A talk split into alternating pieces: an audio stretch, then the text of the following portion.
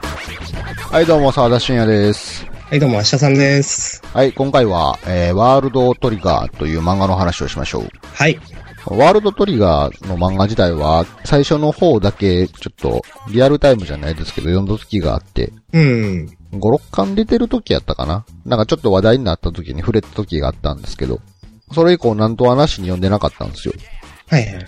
で、それから幾数年経ちまして、まあ、なんかツイッター見てましたら、なんか、狭さのリスナーさんが、あの、狭さでワールドトリガー会あったかな、みたいな感想をつぶやいてるのを見かけたんで、うん。あ、そういえばなんか途中まで漫画見てたわ、と思って。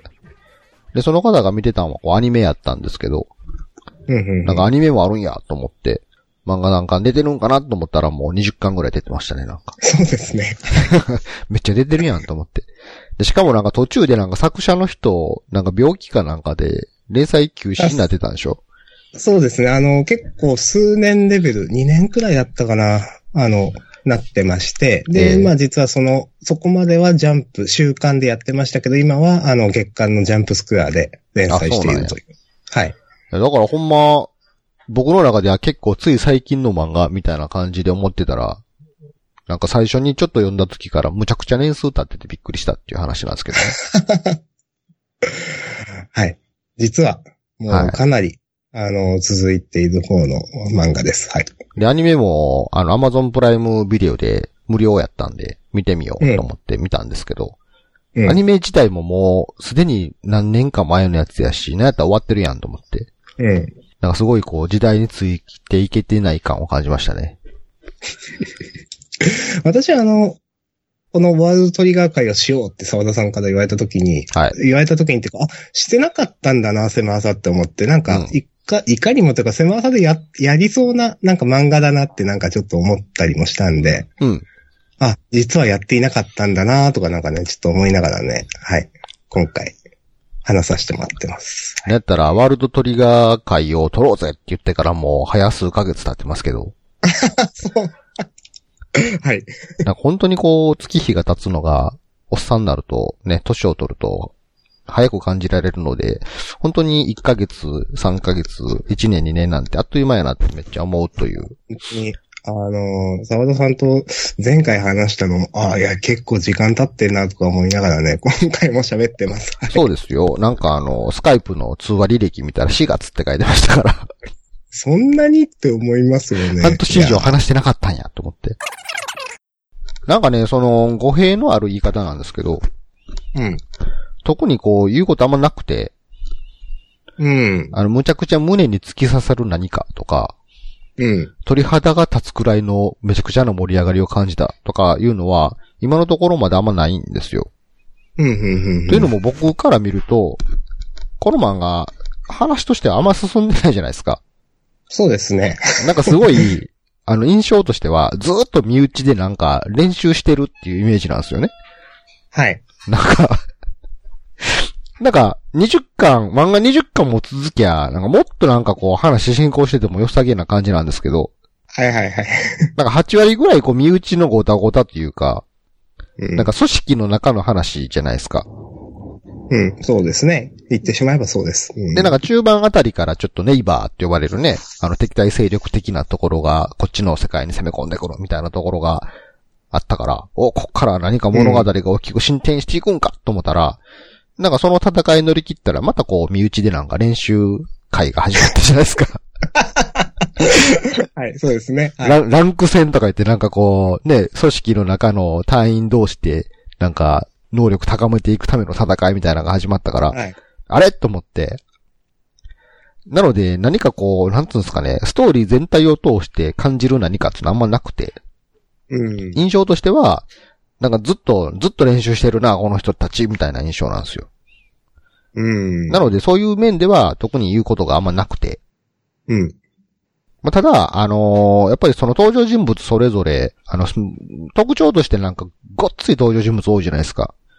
そうですね。こんなに多いのなかなかないですね。あの少年漫画、青年漫画全部含めても。うん。あの、基本、組織の話やから、やっぱその組織に属するやつがこう、たくさんおるわけなんですけど、大体その漫画として物語進めていこうと思ったら、基本主人公たちとそのちょっと離れたところの人たちみたいなのが中心になって話が進んでいくと思うんですけど、うん。なんか話自体が進んでないから、ずっと組織の中にいる人、人の話がずっと続くんですよね。うん。あの、そうですね。大枠のストーリーじゃなくて人ですよね。確かに。ある種全員重要な登場人物じゃないですか。うん。なんか、モブキャラいないみたいな感じになってきてて。うん。さし、もぶ、その言い方は言えてみようだと思います。うん。この感じ何かいないにですね似てんなと思ったら、あの、昔キャプテン翼読んでる時に感じましたね、なんか。スポーツ漫あ画の、チーム、チーム競技のスポーツ漫画って大体そんな感じじゃないですか、なんか。画。はいはいはいはい。あれに近いなと思って。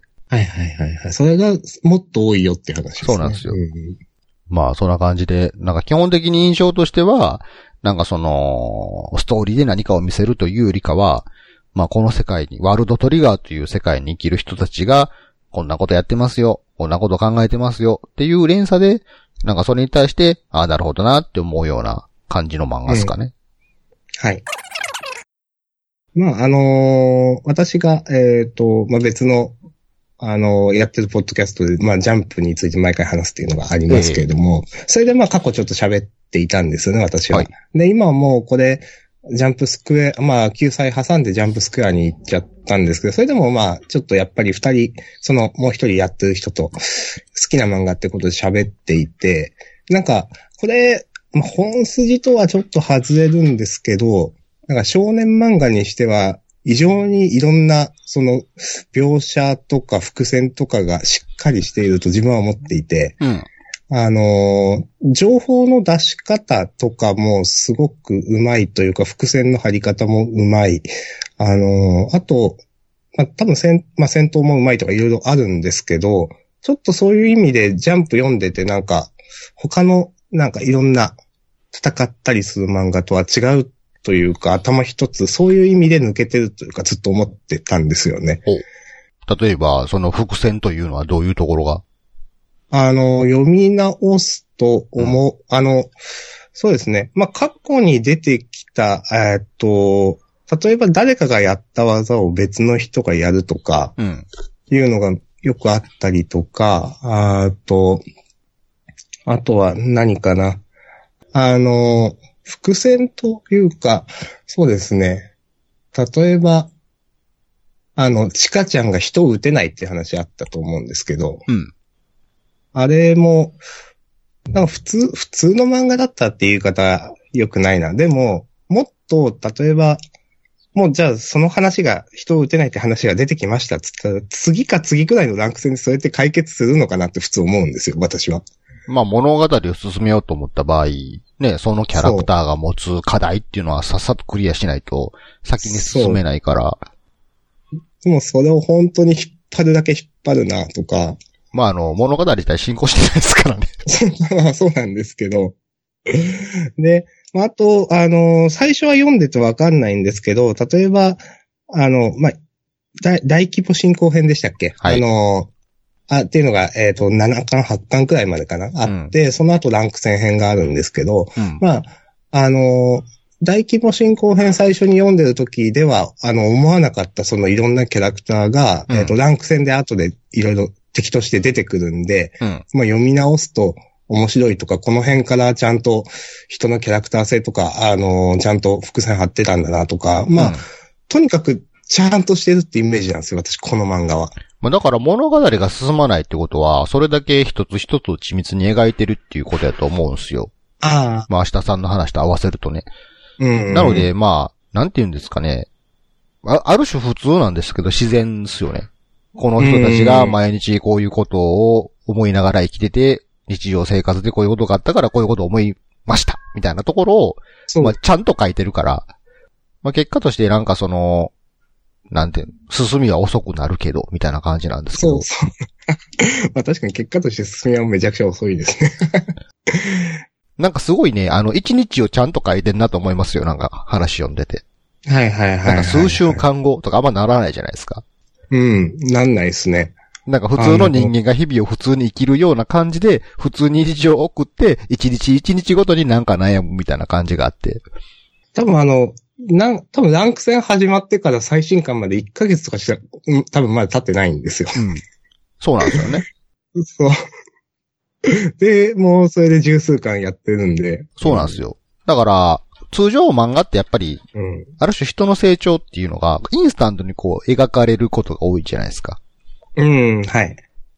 で、しかもそのインスタントに描かれる、まあ言ったら、その人が成長するであろう様々な過程の要所要所だけ抜き取って、なんか漫画として表現しました。その結果、このキャラクターはこんな感じで成長しましたよ、みたいなところを、まあ、ダイジェストで見せていくみたいな。それがまあ、うんなんか何冊かの漫画に連なった結果、一つの物語としてなんか感じる何かになりました。みたいな感じ。うん。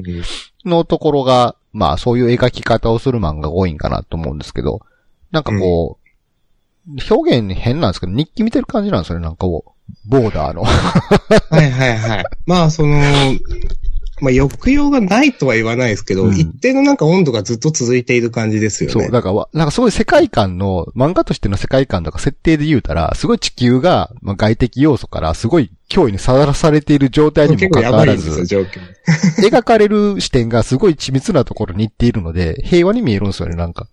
うんだから。結果として感想として、体、体感の感想としては、のんきやなってめっちゃ思ってまうんですけど、うん、それは、まあまあ、はい。 シリアス感すごい薄れるんですけど、まあそら当然、一つ一つを緻密に描くと、まあそら、なんていうの、戦争が起こってようが、災害が起こってようが、敵に攻め込まれてようが、飯食う時は飯食う感覚でね、人は生きてますから、うん。 24時間365日をシリアスに生きてるわけじゃないじゃないですか。そうですね。うんねそんな感じになってくるんですよね、なんか。日常、うん日常多いな、みたいな感じになりますけど。うん。でも、結果として見てみたら、言うように1ヶ月も経ってないし、なんか。うん。すごい解像度高いっていうのかななんかその、漫画の、に登場してくるキャラクターたちの描写の解像度が高いっていうか。まあ、結果確かに20巻出てるけど、あんま進んでないっていう話になるんですけ ど。いまあ自分はもうなんかストーリー見る漫画じゃないよなってや、ほ思いんとながらほん見と、てそれはね、思う。実はバトル漫画じゃないじゃないですか、これなんか。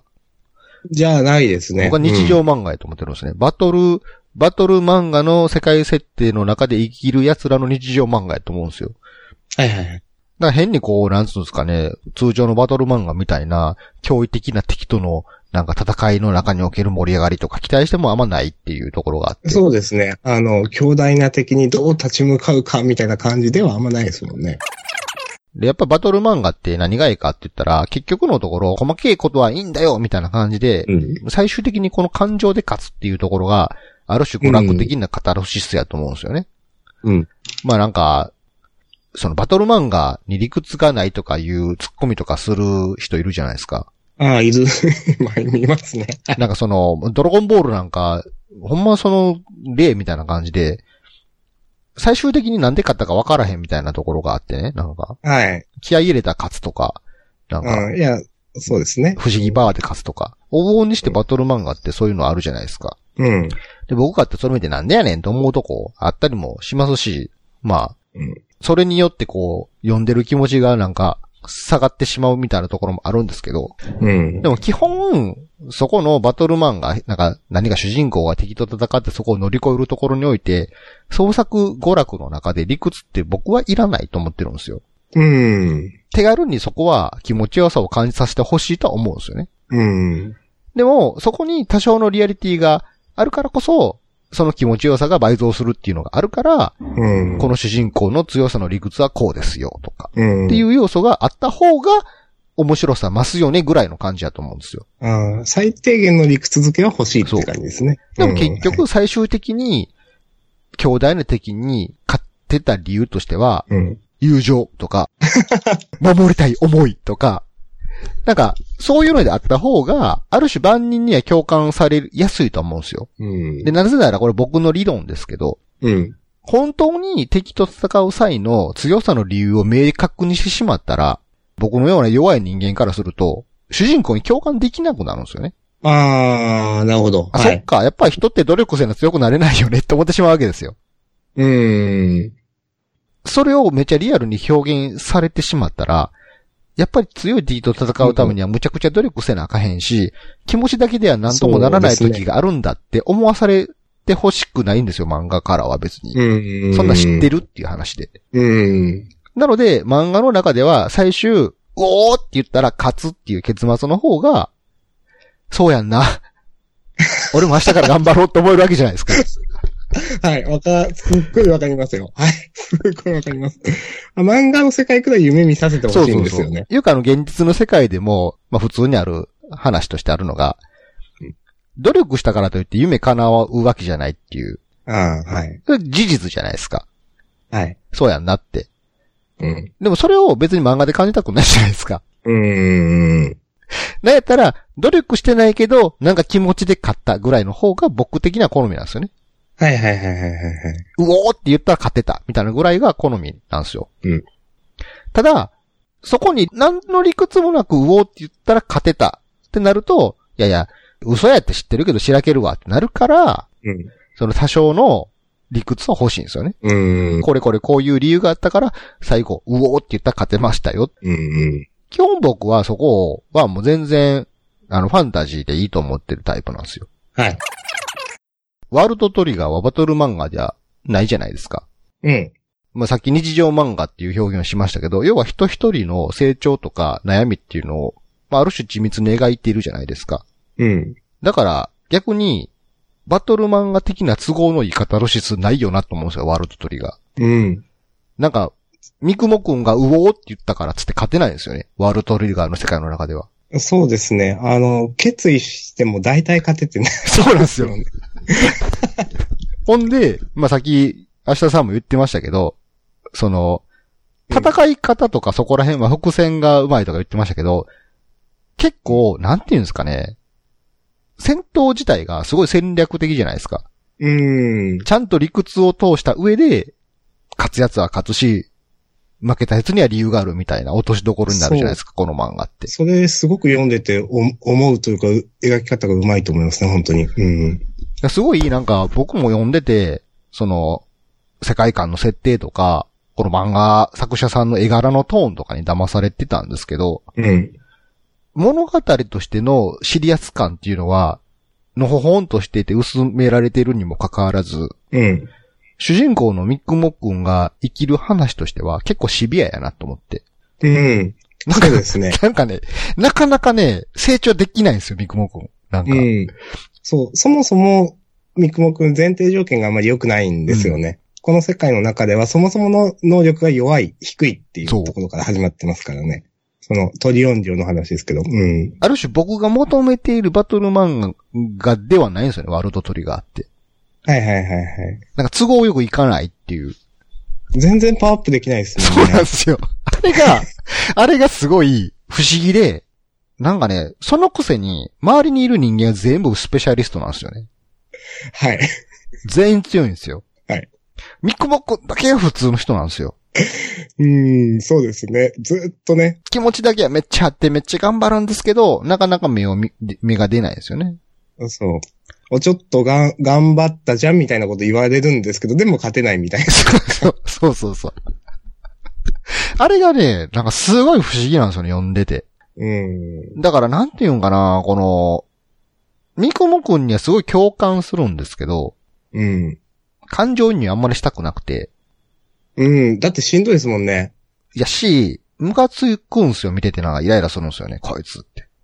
なん、なんていうんやろう、言い方ひどいんですけど、口だけのやつみたいな、すごい、印象で見てもらうんですよね。なんかあの、ああ、学校とか会社とかでも、なんか、正論とかかますけど、何もできひんやつとかいるじゃないですか。いますね。はい。あんな風に思ってしまうんですよ。ええー、そこまで思うんですか ちょっとさ、新鮮だな。はい。言っても、ミクモコも別に悪いやつじゃないし、うん。なんかあの、ちゃんとボーダーとして頑張らなあかん理由っていう人生背景的な理由もあるし、はい。なんか気持ちも強いし、うんなんか優しいし、めっちゃええやつじゃないですか。うん。でも、その、ボーダーに属するその他スペシャリストの中ではもう凡人ですから、はい。こう、ある種の戦いの局面においては、何やねんこいつって思ったりもするんですよねうん。 あと思いつきで取った行動が裏目に出たりとか、なんか、気持ちだけが先行しすぎて、なんか何も考えた発問題発言をしてしまったりとか、はいそういうとこ見ると、なんでやねんこいつって思ってまうんですけど、もう突き詰めてなんでそんな三雲君をそんなとこにイライラさせられるのかなって思ったら、結局自分がそうやからなんですよね。うん。読んでる。僕自身が普通の人やから、うん。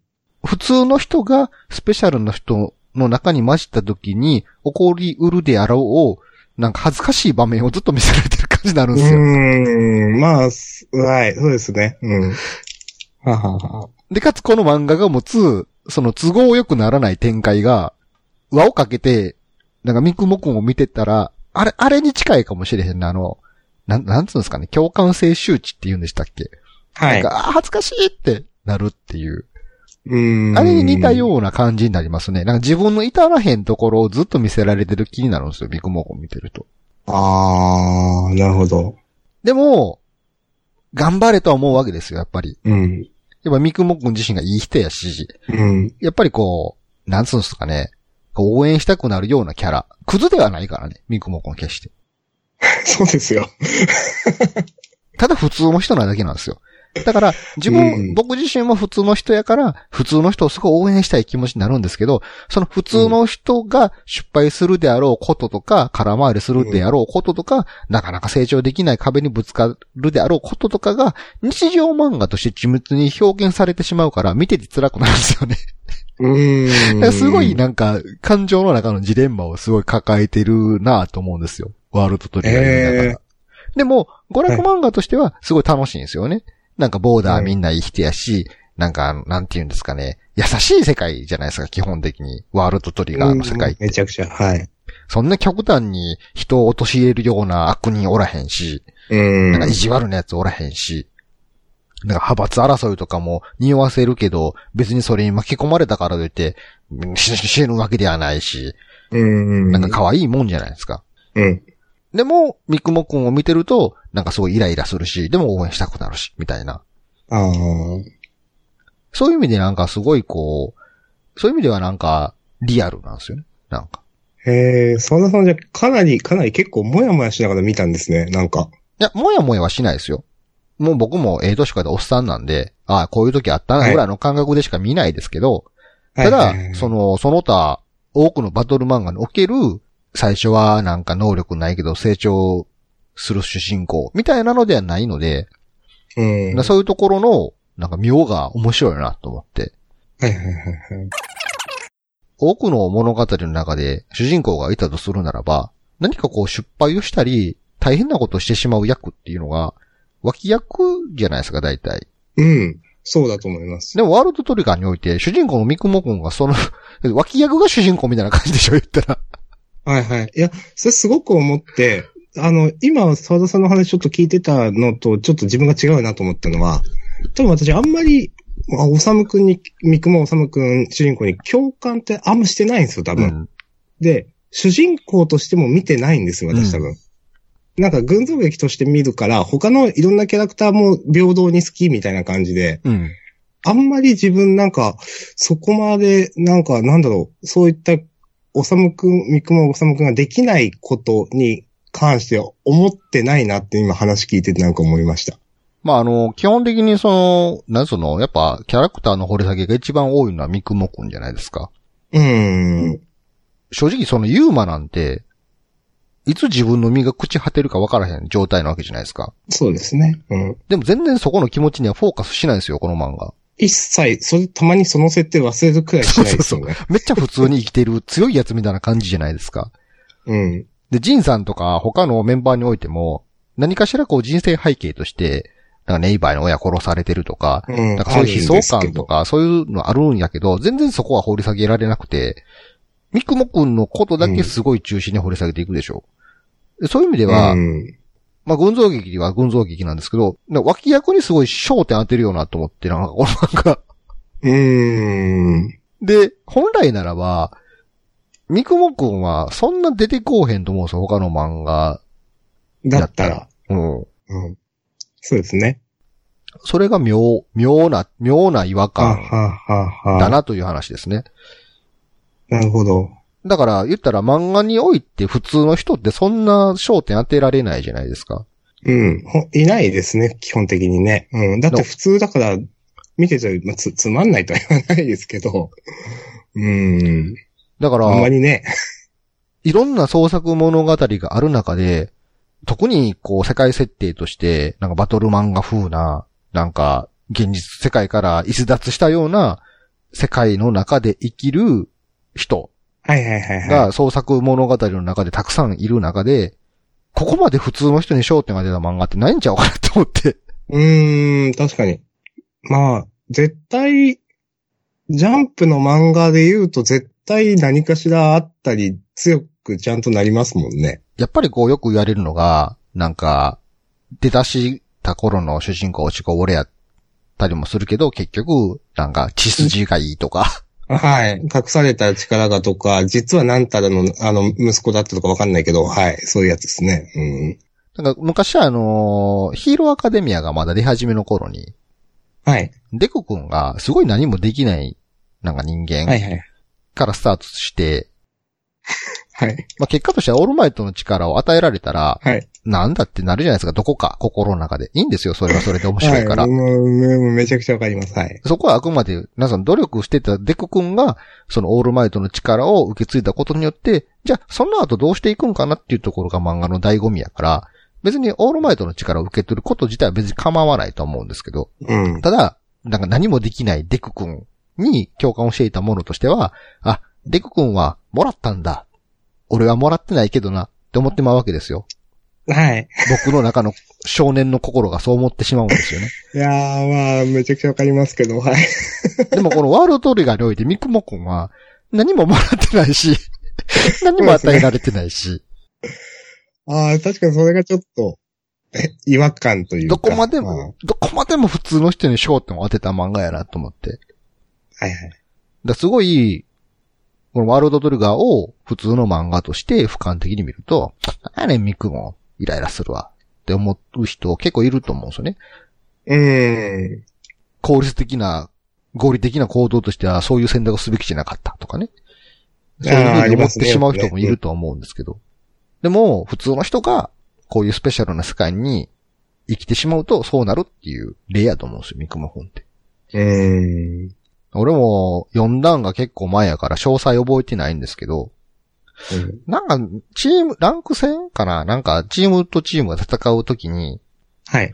何負けて、負けた原因探って気づいて、これやってみようみたいなこと思って、次の試合でも負けるじゃないですか。 なんか、もう全然勝てないですよね。 あれがうん、あれが新鮮と思って、うんあれ勝たへんねやと思って。なあって。そで、三雲くんが、う。頑張ったけど、ダメでした。そう、頑張ったけどダメでしたってなるんやと思 って。で、あと、僕には何が足りない、チームの、なんか、お荷物ではいられない、何か役に立たなくては、と思って、なんかいろんな人に、なんか教えを超えに行くんですけど、そうですね。それがもうそもそも間違ってるとかもあるじゃないですか、 なんか。そう、なんか、そう、それ、いろいろ教えてもらうんですけどいろ、いろんな人から、まだお前はそれをする段階にないとか言われたりして。 そいろいろダメ出しされたりとかして、で、結局、なんか、一番ね、最終的に、その、チームに寄与するのは、その、おさむくんの戦闘的な能力では一切ないみたいなのがまた、う、そうなんですよ。あれがすごいこう、なんつうの、本当に見てて不思議というか、まあそうやんなって、ある種の納得がいくんですけど。うん、だ、なんかのチーム戦の時も、なんか普通に、なんか、なんやったかな記憶違いかもしれへんけど、なんか三雲くんが最後まで残って、はい。一人で奮闘するんかなと思ったら、普通に負けるっていう 時とあか、あ、はいはいはい。多分、多分ですけど、あの、嵐の中の話かな。えっ、と、な、ナスタイっていうところ、女性の、えっ、と、なんか、変化する球を使う人が相手で、三雲くんは結構最後奮闘するんですけど、で、お、これは、これ以上ないタイミングで三雲くんが球を放ったみたいなうんところがあるんですよ。でも、その、最後、那須さんになんか、あの、ななんか素直ねみたいな、経験の差みたいなこと言われて負けるっていう で。なんかここまでなんか、きちんとなんかできることをやっといて負けるんだみたいなのはありまいや、すほんね。ま。あとなんか、ユーマが一人になって、なんか、最後はユーマに託したぞみたいな展開になるから、そこから頑張るんかなと思ったら、ユーマも負けるとか。そうですね。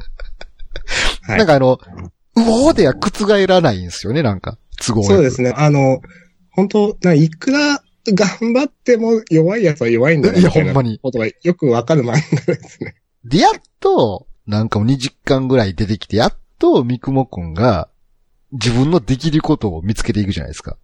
はい。やっと長っと思って、ここまで。確かにね、もう、そうですね。あの、うん。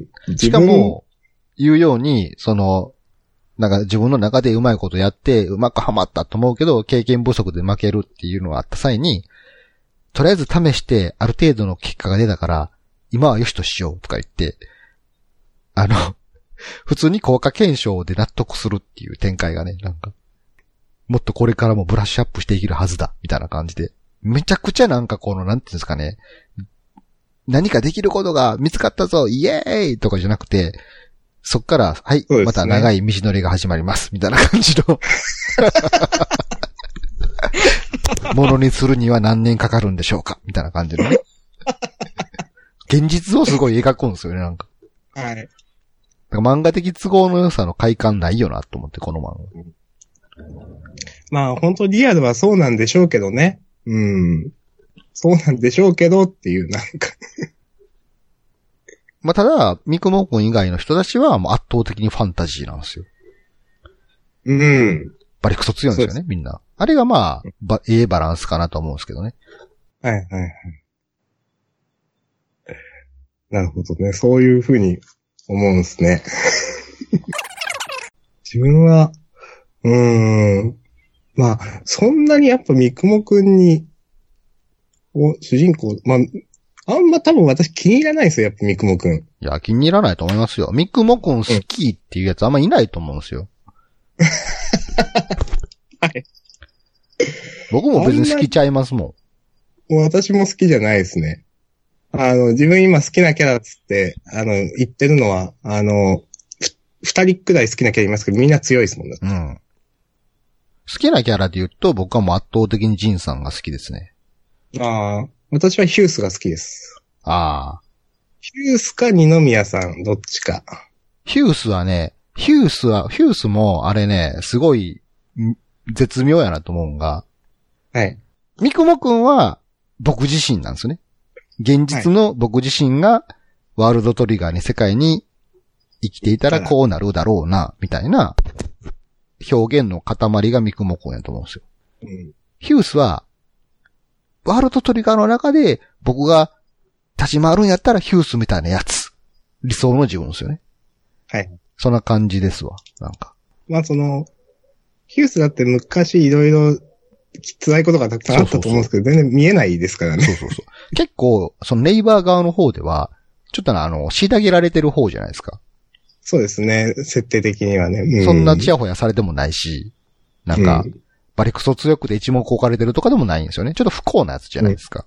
うん。でもそれが、この地球世界の来た時に、なんか、がん、なんかその能力がすごい重要視されたり、なんか、うんな違う、異世界転生じゃないですか、言ったら。えそう、今私も思いましたけど、 それなろうなんですよ、ヒュースは。そうで、すね呼んでる僕たちからしても、あ、ヒュースみたいな、いいよな。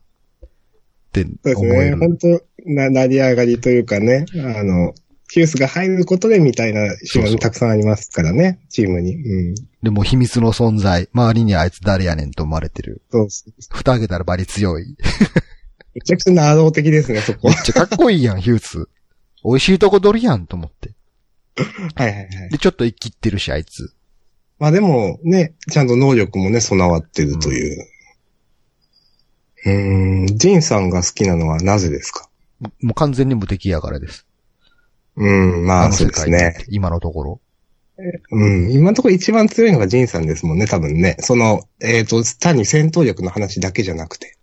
だってもうあの先読みの能力がある時点で、今のところね、先読みの能力がある時点で無敵じゃないですか。あの、なんていうんですかね、どんな今日、ど、どんなシチュエーションになりながらも、せんべいボリボリ食いながら、ちょっと余裕かますって、あの 無敵加減が、中二心ばりくすぐるじゃないですか。はい。あ、そうなんって、それは大変だね、みたいな感じの。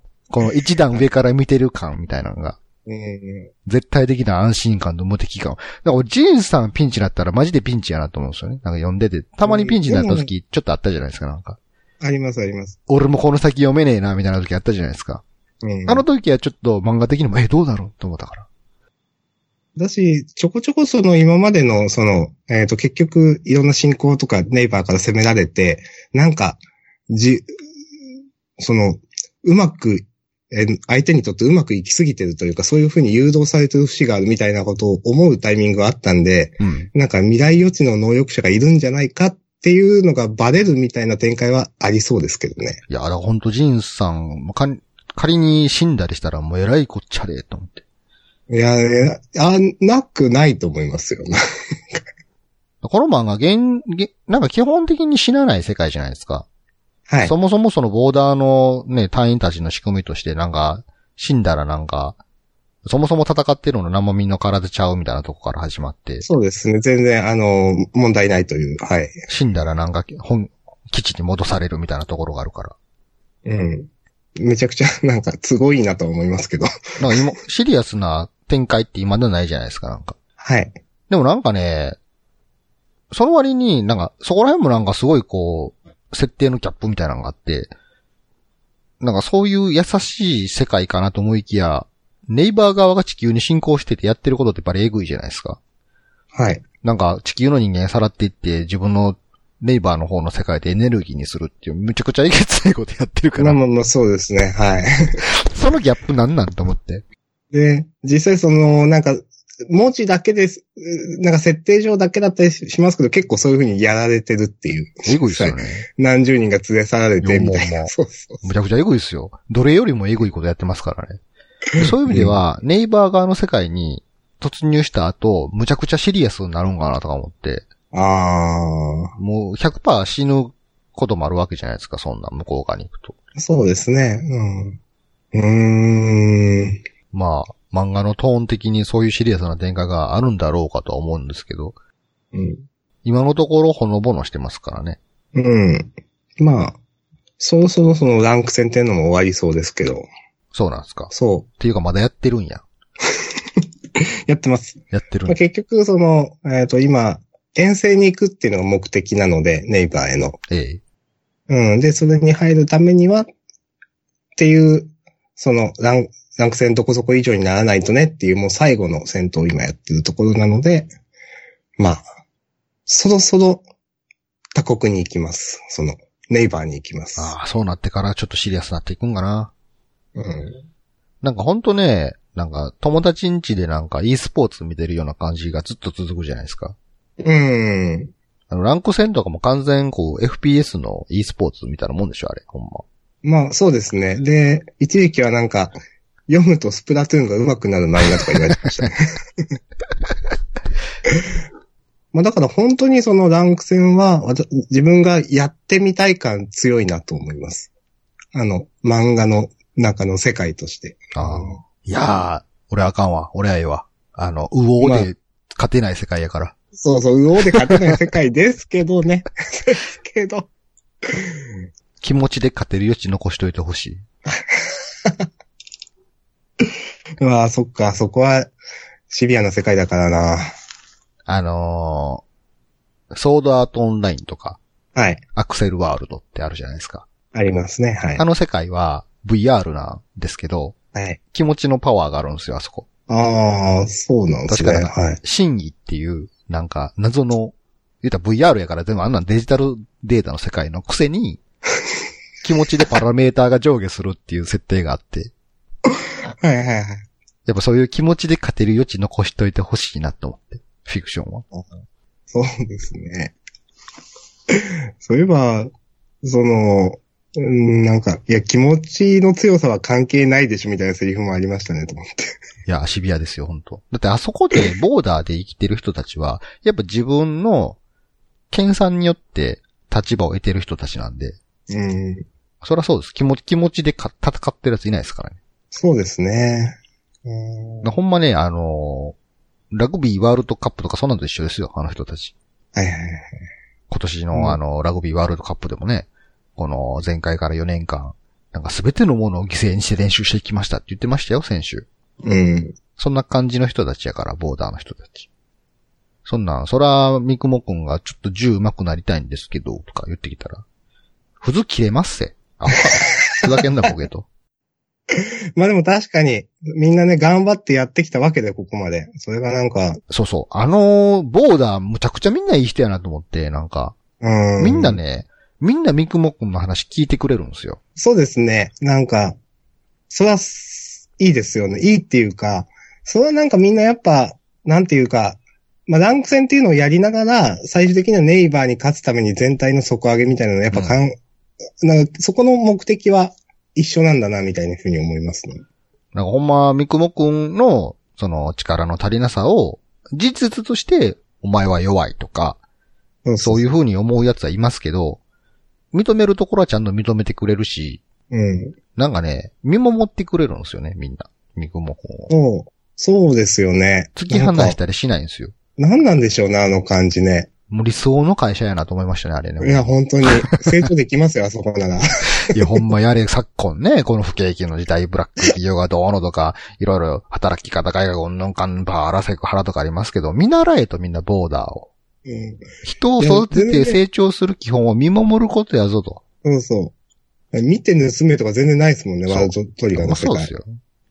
ちゃんとね、こういうのをしてみたらとか、こういうのがいいんじゃないのとか、基本はこうだぞとかでちゃんと言ってくれるんで。アドバイスをして、まか悩んでるやつの話をちゃんと聞いて、アドバイスをしてあげて、別に自分の主観を押し付けず、それで、その、三雲くんがね、誤った手法を取ったとしても、まあ次があるさとか言って励ましてね。えー本当その、だ、誰かが言ってたと思うんですけど、その、いや、今は、まだその段階にはないと思う。まあ、あの、まだ基礎いろいろやるべきだと思う。でも、その、そう思ったこと自体、いろいろ新しいことやること自体はとてもいいと思う、みたいな言い方をするシーンとかもあって。何その導き方がうまい先そ輩う。そう。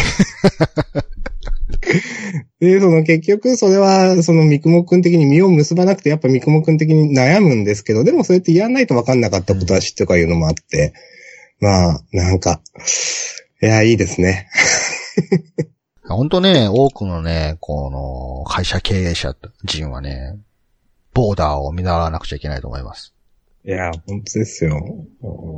まあ前提としてはね、三雲くんがちゃんと頑張ってる人やっていうのがあるからなんですけど。いうん。や、だから本当に、ネイバー側に行った時に、どうなんねやろうと思いますね。ハラハラするわ。こんな優しい世界の人たちが。一応、なんか今の延長線上の話だと思ってますけど、その大規模進行とか、うん、んなってもあのくらいみたいな。まあね、まあち、急に首が飛んで血しぶきビュービューにならへんと思うんですけどね。ああ、そうですね。みんなそれで恐怖に駆ら れて、うわーみたいな。それはそれで。それはそれで、なんか、ワールドトリガーイフとして書いてほしいな。急に世界のトーンが、世界観のトーンが変わる話。トリオン体でいても、死ぬときは死ぬぞっつって、わーって。怖っ みんな発狂するっていう。うんもう基地には戻れないぞっつって。で腕、腕といやかでもそういもうバンバン欠世損してい界くんで。ですすもんね、あれ。なんか、ほんとしんどい。うんなんか。世界観だけ見るとね。うんもうチカちゃんも人が撃てないとか言ってるけど、撃てーとか言って、撃ってボーンって言ったら頭バーンって爆裂したりして、それでなんかめっちゃトラウマになるとかね、なんか。 急に世界の漫画のトーンが変わって、帰り血とかビチャビチャって食べて、キャーってなるっていうチカちゃんが。いやー、それはそれで、まあ、確かに見てみたいですけ どね。さまつな話としてちょっと気になるのが、うんあの、チカちゃんのお兄ちゃん、はい。どうしてんねやろってたまに思いますね。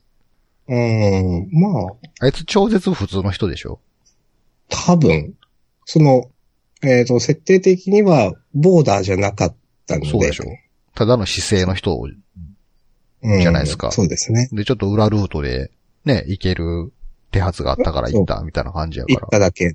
うん。どうしてんねやろうって、心配になります、たまに。ね、向こうの世界でね。向こうの世界で ほんと、向こうの世界に連れ去られた人はどういう生活を送ってるんだろうって。うん。もう生活じゃなくて、もう生命エネルギーだけが抽出されて、なんかのエネいや、えルギーげえにされて話るに。なって、永遠にね、その、もう死よりも辛い痛みを味わってる。 まあまあ、出てくるんでしょうけど、と思いますけど。もうみんな助かってほしいですね。ネイバーに連れ去られた人たちも。そこは、はい。 そこは、そこ、そこらくらいは夢見させてほしいですそうでね。まあそんなどこかな。はい。まあ、皆さんもね、日々の努力、研鑽は、そのまま積み重ねていって、えー自分にやれることを見つけ、やめよう。はいそういう話やめよいや、いいじゃないですか。う。いや、なんか普通に現実の話やからなんか。ああ。そうですね。まあでも、なんか、ワールドトリガーそういう話になっちゃうの仕方ないと思います。その現実の話になっちゃうのいは。や、ほんとね、絵柄と違ってね、結構、なんつうんすかね、現実ですよ、なんか行われてることは。 ねえ本当に。あの、本当さっきもなんか、弱いやつがなんか頑張っても勝てないところは勝てないとか、なんか言いましたけど、なんか本当人それぞれできることには限りがあるんだなって思う漫画ですね、なんかね。現実ではない部分、やっぱ漫画やなと思うところは、あの、うんやっぱ、さっきも言いましたけど、あの、見守ってくれるとこですね。はい。あの、現実はもっとあ の、見下されたりしますから。そうですね。死ねか辛いすっとかすなんか。ね。はい。お前なんかできるかバーガーとか、そういう世界ですからね、現実は。そうですね。ちゃんと、ね、その誰もね、教えてくれなくてね、とりあえずやんないといけないけどどうしようみたいなね、なんか。もうあの人に聞いてとか言って、あの人に聞いたらええ、俺に聞くんあの人に聞いてとか言ってね、誰も教えてくれないとかね。いや、そもそもそれ、なんか、私に聞かれてもうちの仕事じゃなかったし、みたいなこと言われて。そんなん考えたらわかるでしょうとかね。終わりますか。やっぱそういう意味ではファンタジーですよ、ワールドトリガー。はい。そこ、そこの、その、なんだろう。あの、優しさは持ち合わせている漫画でよかったなと思います。そうですね。ねなんか、辛いサラリーマン生活送ってる人とかは、なんかの癒しになるんじゃないですかワールドトリガー。はい。じゃあ終わりましょうか。はい。はい。そういうわけで、お送りしたのは、沢田信也と、はい、明日さんでした。それでは皆さんまた次回、さようなら。はい、さよなら。